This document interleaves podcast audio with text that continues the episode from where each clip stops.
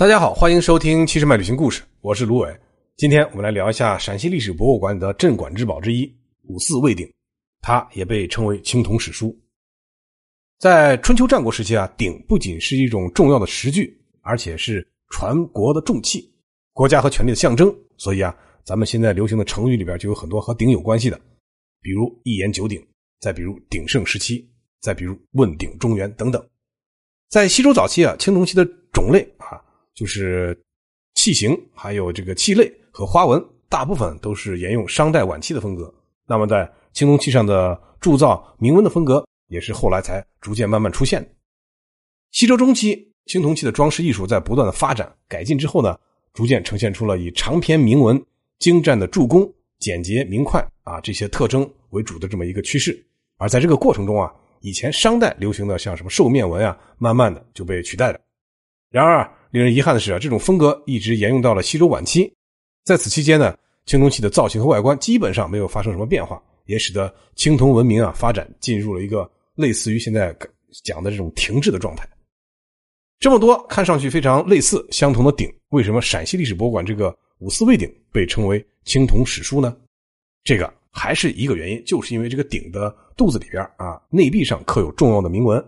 这个是任何一代鼎都无法比拟的。这些铭文一共有十九行，两百零七个字，记录了西周当时一场因为土地补偿而引起的违约案件的一个详细内容的介绍。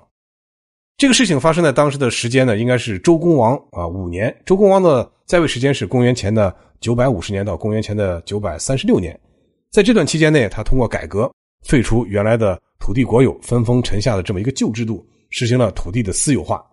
允许土地根据自己的实际情况来买卖。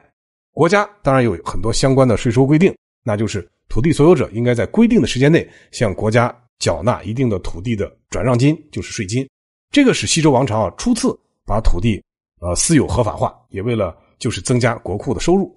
而这个五四魏鼎呢里边这些铭文啊，就记录了当时发生的一件一个事件啊，就说啊当时有一个名叫裘卫的年轻人和邻居啊发生了土地的纷争，